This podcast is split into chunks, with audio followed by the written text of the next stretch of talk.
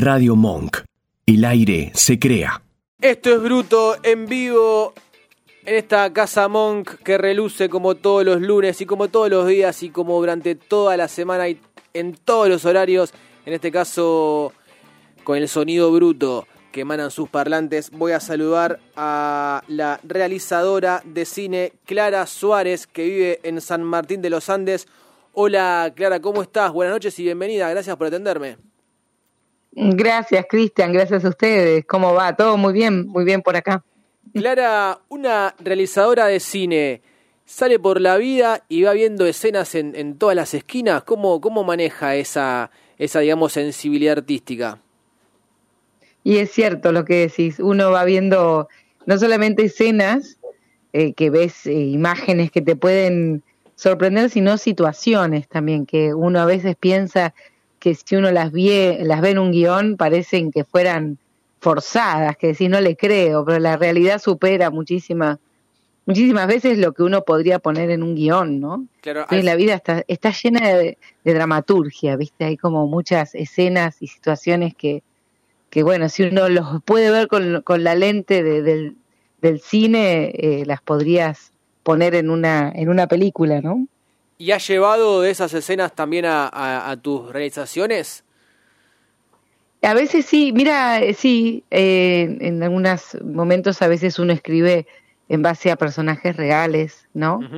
y, y, uno imagina qué diría esa persona, por más que no es la actriz o el actor, pero de algún modo uno va como teniendo como una libretita de ideas, que a veces uno las anota, a veces no, pero de frases o de situaciones y después uno puede encontrar una manera de que eso se exprese mientras uno haga ficción. Yo estoy haciendo más bien, ahora últimamente más documental, pero sí, eh, la ficción es, fantástica porque uno puede como revolver todo eso que vivió y sacarlo, ¿no? Y, poder ponerlo en alguna escena. Que además la libertad de, la inventiva propia, ¿no? Que eso no tiene límites. Sí, además. Además, además eso por supuesto, ¿no? Sí. Y en el plano documental, ¿cuáles son los temas que, te interesan o, los que les das importancia o que, o que más te, te convoca eh, atender y contar? Mira, dos, eh, dos, dos, no sé, por lo menos dos. Me gusta mucho el retrato documental, eh, como el, una, una persona que en un punto después se vuelve personaje, desde el momento en que uno lo toma y lo lo mete en un relato audiovisual, ¿no? Pero eso me gusta en los perfiles de las personas, eso, eh, la, intimidad. Y después también me gusta mucho lo, sí, me gusta mucho lo que es histórico también, ¿no? De, de lo que fue, cómo, cómo, cómo se ve el pasado en el hoy, ¿no? Eso también. Y después, bueno, uno que estamos haciendo tiene que ver más con el, uno de los que estamos haciendo tiene que ver con el, la creación de los mitos, también es interesante, ¿no? Claro, ¿tenemos muchos mitos? Sí, claro que sí, estamos rodeadas, rodeados de... Y sí, lo que pasa es que a veces uno no los ve eh, tan a simple vista, ¿no? Pero estamos los, los, construimos, los necesitamos también, ¿no? Pero, por ejemplo, algún mito que estés deconstruyendo y, y que esté siendo en este momento material de, de consulta para, para abordar en un documental, ¿cuál es? Y la creación de los monstruos, la necesidad de los monstruos, de lo monstruoso, la necesidad de, mm, de, lo, de lo que nos puede, eso, lo que nos, lo que nos lleva al misterio. O sea, siempre estamos como con una necesidad de, de tener miedo a algo, de que haya algo, eh, eso, no solamente el miedo al terror, lo monstruoso, me parece muy interesante, ¿no? Como toda una zona que te lleva a tus pesadillas, a tus y bueno, pero las necesitamos, finalmente el cine las recrea por algo, por algo las recrea, ¿no? Y la gente las va a ver, las vamos a ver, ¿no? ¿Vos tuviste siempre una vocación cinéfila, Clara? ¿Es algo que, que traes de chica? Más bien de adolescente, no, no de chiquita. Por ahí cuando terminé el colegio, el último año, ahí se me despertó a través de la fotografía. Ajá. Eh, no, no tengo una cuna de mucho arte en mi casa, eh, pero bueno, eh, por alguna extraña razón me, atrajo eh, la fotografía primero y después el cine. Y, bueno, así que tampoco tenía muchas películas vistas ni nada, ¿no? No es que era, no es que tenía mucha, no estaba nutrida en ese sentido. Me, no sé, no sé, tampoco nunca supe bien por qué me incliné hacia eso, pero sí, una vez que lo que, que me metí me, me alucinó. Sí leía mucho, ¿no? Pero, pero bueno, así sucedió. Claro, y, y en, esa, en, ese pasaje de, de la Clara que, que, hacía fotos a la que empezó a, a ver quizás la, la vida en, en términos más audiovisuales, eh, vos te transformaste en esa cinéfila también apasionada de, de, mirar películas, o sea, esa que no miraba películas se transformó en quien ahora conoce todas las películas y todos los actores y todos los directores. Porque viste que los Primero que no soy esa, no soy, no soy nerd, no, no soy de la okay. que conoce tanto. Me gusta disfrutar, pero no, no retengo, actores y actrices no retengo casi datos, sí directores claro. o guionistas. Mira, eh, la realidad es que cuando yo empecé, pasé de esa fotografía al cine, no es como, no teníamos las cámaras de ahora, estoy hablando de los 90, incluso antes, ¿no? En el 87 o sea, la, posibilidad de tener una cámara a mano era impos, imposible, era rarísimo, o sea, era no, no, nadie tenía una cámara a mano. Por ahí sí había algunas Super 8, ¿no? Pero era como algo raro. Entonces, cuando yo pude tener una cámara, me acuerdo mucho el momento en que pude tener una cámara de, que filmaba en la mano, que era de video, incluso era de las primeras, no era de cine. Eh, para mí fue una fascinación poder filmar el movimiento. Claro. Eso fue lo que me atrajo más. Me, me atrajo mucho el, el poder eso, y retratar el movimiento y que lo haga yo, porque también realmente era novedoso en ese, en ese momento, ¿no? Y después, bueno, de ahí saltar a ver películas seguro porque, bueno, empecé a estudiar cine y ahí por fuerza uno empieza a ver películas, es parte del estudio, ¿no? También eh, películas que había que ir al cine, Cristian, porque no es que teníamos... Eh, Netflix. ¿Cómo hacíamos para verla si no? claro. Eh, no, Netflix. Y, y bueno, eh, me acuerdo que mi papá pronto se puso cable eh, en casa, entonces eh, podíamos, era la novedad de, de poder ver películas eh, en la tele, pero no, en, no en un horario como que yo había los sábados a la noche o sábado al mediodía, había películas, después no había nada más. Esto era un, eran canales de películas, ¿sí? El cable que te estoy hablando de los 90. Era muy interesante. Me acuerdo que venían mis amigas y mis amigos a mi casa a verlas porque era raro. Claro. Y después, bueno, el, el, el, el videocassette, ¿no? Pero bueno, todo, todo el, mi primer eh, encuentro con el cine fue en el cine. Claro, en la sala directamente. De cine. Sigue habiendo sí. cines y sí, la sí. gente sigue yendo al cine. Se sigue yendo al cine. Más allá Mira, de, el, de cine eh, tuvo tuvo mu muchísimos eh, mensajes apocalípticos de que se iba claro. a morir desde hace como 60 años, pero no sucede, no termina sucediendo. Hay algo eh, que, que obviamente que cambió, ¿no? Porque es cierto que uno puede tener ver películas las que quiera, incluso estrenos en su casa, ¿no? Hmm. Pero el hecho de encontrarse en el cine y lo que pasa con la visión colectiva del cine cuando en una casa en tu casa te reís o te da miedo, pero que le pase eso a, a, otras personas con vos que no conoces es otra experiencia, ¿no? Y es muy interesante. Pero el cine, para que sea taquillero, tiene que volverse un evento. Claro. El estreno, de, el reestreno de Harry Potter, el, como que va, se van inventando, eh, no sé, excusas para poder ir al cine, ¿no? Claro. Eh, me parece que sí, que, que va bajando la cantidad de gente que va al cine, pero no creo que deje de estar. Claro, no muere el cine, no muere la radio, tampoco mueren los diarios que no, se vaticinan Ni los libros, no. Y los libros tampoco. Claro, claro. Cada uno tiene su, su espacio, su, su, sí, con quién, con quién encontrarse, e, ese, ese arte con quién encontrarse, ¿no? Hola Clara, ¿cómo estás? Te, Hola, eh, ¿qué tal? ¿Cómo estás? ¿Cómo va? Te quería hacer una consulta. Vos recién decías, para llenar el cine tiene que ser un evento y decías, por ejemplo, eh, Harry Potter y demás. Eh, a mí me quedó resonando eso por el hecho de siempre un evento eh, tiene que ser una película más tirando a lo que es hollywoodense. Y no y cómo y, lo ves vos en el sentido de lo que son producciones de acá. Ah, de acá. Eh, claro, porque a uno le no. sale, viste, decir, tiene que ser un evento en el cine y es casi siempre una, una película sí. de afuera. ¿Y cómo haces con, la, con el, aparato publicitario que tiene uno y el otro? Hmm. Porque vos tenés eh, un estreno de cualquier mm, película de los tanques, como se llaman, ¿no? Hmm. Estas películas tanques que son las, las más taquilleras, tenés hasta en cualquier yogurcito, tenés el, la invitación al cine, digamos, con los, con los personajes.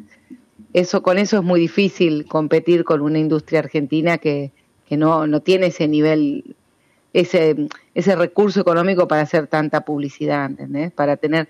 Hay películas que han tenido mucha, mucha prensa, ¿no? Pero nunca creo que se iguala a lo que puede ser una prensa que ves en todo, la pauta publicitaria pagada en casi todos los medios. Es, difícil eh, esa diferencia, ¿no? Eh, el evento a veces eh, tiene que ver con, con otras cosas, por ejemplo, en Argentina, pero sí sé que hay algunas series de anime que en Japón creo que son, que por ejemplo el último capítulo lo ponen en el cine. Todo lo viste siempre en Netflix o en cualquier plataforma, no sé cuál usarán allá, pero el último capítulo no lo, no lo estrenan en el cine, por ejemplo, ¿no? Como que hay ciertos recursos para, para hacer del cine un evento también, ¿no? Y de, de Argentina, eh, no sé bien eh, cuál puede ser, ahora no se me viene a la mente, cuál puede haber sido un evento así taquillero, no sé. Por ahí cuando una película mm, tiene como esta, el, prófugo que, que, estaba nominada para el Oscar, eh, representando a Argentina, bueno, capaz que esa nominación hace que la gente vaya a verla mucho al cine. O bueno, películas que tienen por alguna por algún evento político social eh, traccionan gente. Por ejemplo, el otro día fuimos a ver acá, se estrenó en San Martín, y en todos lados, ¿no? Se estrenó Yo Niña, Yo Princesa, y no sé si escucharon hablar de esa película, que es de, la historia de Luana, ¿no? La primer niña trans en tener su DNI, eh, su, DNI, su cambio de, de, DNI. Y bueno, e, esa película, por el tema, por la temática, por el momento social, está llevando mucha gente al cine ¿no? Y acá, por ejemplo, en San Martín estaba prácticamente el 70% de la sala, que es un montón, ¿no? Claro. Y bueno, puede, puede ser que haya otras cosas que hagan que la gente que tiene que ver más, no tanto con el arte en sí de la película, sino con lo que está diciendo, ¿no? con, el contenido político, ¿no? De, que, que además, al ser coyuntural, genera ese interés que, que está latente. Claro, y es un tema muy, muy querido, muy, eh, porque además es este es muy conmovedor, ¿no? El tema de Luana, la historia de Luana. Entonces eh, lleva gente al cine también eso, ¿no? Hay como una especie de curiosidad también. Ahora, ante este panorama tan desigual que vos describías, donde los tanques se comen todo y vienen con el aparato y hay inversiones multimillonarias, ¿cómo sobrevive el cine independiente? ¿Cómo se siguen haciendo películas a pulmón con con, con la vocación a flor de piel? ¿Cómo se hace? Mira, es una buena pregunta, Cristian, porque en realidad así no se puede sostener. El cine es un arte que necesita del apoyo del Estado hmm. y, eh, y de empresas, ¿no? Pero fundamentalmente del Estado. Es un, es un arte muy caro, o hmm. sea, vos puedes agarrar una guitarra y tocar, y, pero no puedes este, agarrar una cámara y hacer una película necesitas muchos más recursos. Claro. Nada más, no es una cámara nada más, necesitan realmente muchos más recursos. Y son exponencialmente más caros que todo, que, que el teatro, que, el, que la música, el cine, es caro. Aunque hagas una producción chiquitita, hmm. es cara. Entonces eh, se necesita, eh, y el, bueno, el Estado argentino tuvo distintos momentos con respecto al cine, ¿no? Hubo momentos de mucha incentivo y subsidio, momentos de menos, momentos de más, momentos de menos. Cuando él se puso así la, la camiseta y empezó a, generar estos tipos de subsidios o de, o de créditos, eh, realmente se armó una, una gran movida en Argentina, eso es indudable, sobre todo una, una movida federal, ¿no? de a partir del 2009 hasta más o menos, eh, bueno, justamente hasta que cambió el gobierno, ¿no? Más o menos hasta el 2015, y después también un poco, también un poco después también, fue un movidón. Pero bueno, eh, a ver, cuando uno paga una entrada de cine, parte de, la, de esa entrada va a la distribuidora, al realizador, pero, pero una parte importante va al Instituto Nacional de Cine. Claro. Cada vez que uno paga una entrada y, y, eh, y que también hay otras maneras de que le entre plata al Instituto Nacional de Cine, con toda la pauta de televisión también, ¿no? Eh, o sea, entra bastante plata al Instituto Nacional de Cine, que es autárquico, o sea, no, no le tiene que dar esa plata a ningún ministerio, a ninguna otra parte del Estado. Esa es la ley que, se, que está desde el 80, que está buenísima. Mm. Entonces, con esa misma plata, con tu entrada de cine, yo puedo hacer películas. No, sería claro, claro. ¿no? Entonces, es, es, eso necesita que, que entonces que, que, que, exista esta maquinita. O vos pagas la entrada y yo puedo hacer películas, pero el Estado me lo tiene que favorecer con un subsidio, con líneas, ¿no? Entonces, bueno, eso cuando eso funciona está buenísimo. Se pueden hacer, las películas son independientes, pero no porque sean independientes. Es una diferencia. Una cosa es ser, yo pongo mi plata y hago una película, eso es ser autogestivo independiente, pero Claro. en realidad no es independiente. Claro. El cine puede ser independiente las ideas, los relatos, los guiones, ¿no? Que no necesito hacer algo de taquilla. Se le llama cine independiente a aquel que hace más de autor, que busca otro tipo de relatos. Claro. ¿Se, se entiende? que no Eh, Pero el cine independiente no, no existe, es aut- eh, autogestivo, pero siempre tiene una mano, una pata en, en el Estado, ¿viste? Claro. Sabemos que se está preparando una movida importante para el verano en San Martín de los Andes también, con respecto al cine y, y, sus, y sus guías de, de comunicación. Eh, en, no sé, festival de cine ya tuvimos acá en San Martín de los Andes, pero no sé, se está haciendo, el verano acá es, eh, bueno, viene mucha gente y en San Martín de los Andes hay mucha movida cultural, Claro. De cine y de teatro y de música, muchísimo, ¿no? Entonces, bueno, en el verano explota eso, hay muchísima propuesta cultural, ¿no?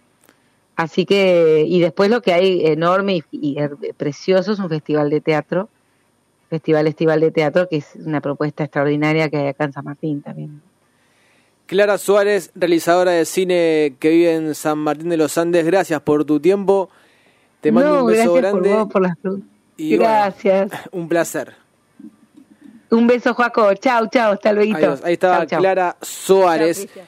al aire por Radio Monk en esta noche bruta hablando de cine y de lo que cuesta, ¿no? Para los eh, que la tienen que pelear contra los tanques de Hollywood que vienen con los bombos y platillos. Ahí está todavía el cine. Hay muchos cines en, en la ciudad de Buenos Aires, está lleno de cines y hay cines de esos que también te dan las otras películas, ¿no? Eh, hay que buscarlos en calle Corrientes, en el Congreso, los cines que, que te muestran el lado B del cine. No, no, no vas a ver ahí a, La Roca y a todos esos eh, actores eh, multifashion y populares que están en todos lados, cada vez más hinchado además.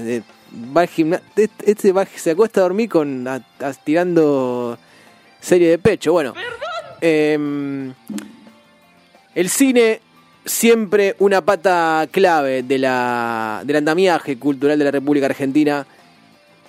En esta noche bruta hablamos con Clara Suárez